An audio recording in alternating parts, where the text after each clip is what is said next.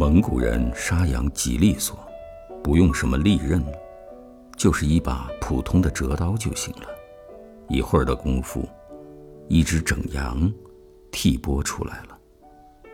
羊皮晾在草地上，羊肉已经进了锅。杀了羊，草地上连一滴血都不沾。羊血和内脏喂狗，蒙古狗极高大凶猛。样子怕人，跑起来后爪搭至前爪之前，能追吉普车。这段文字是汪曾祺先生在他的散文《手扒羊肉》的一段精彩描述。吃过很多次手扒羊肉，但只知其味，难解其意。我们再来听听汪老师怎么描述的。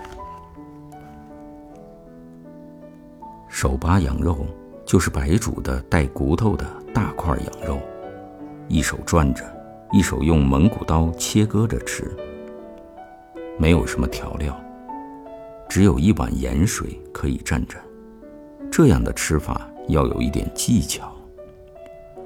蒙古人能把一块肉搜剔得非常干净，吃完只剩下一块雪白的骨头。连一丝肉都留不下。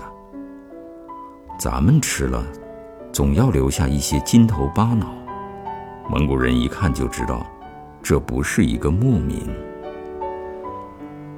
哎呀，文字下的美食，不再是诱发味觉的意象，更多了作者的思考和深情，感觉意境更加悠远绵长。想吃手扒羊肉啊！好，今天的读书分享就到这里。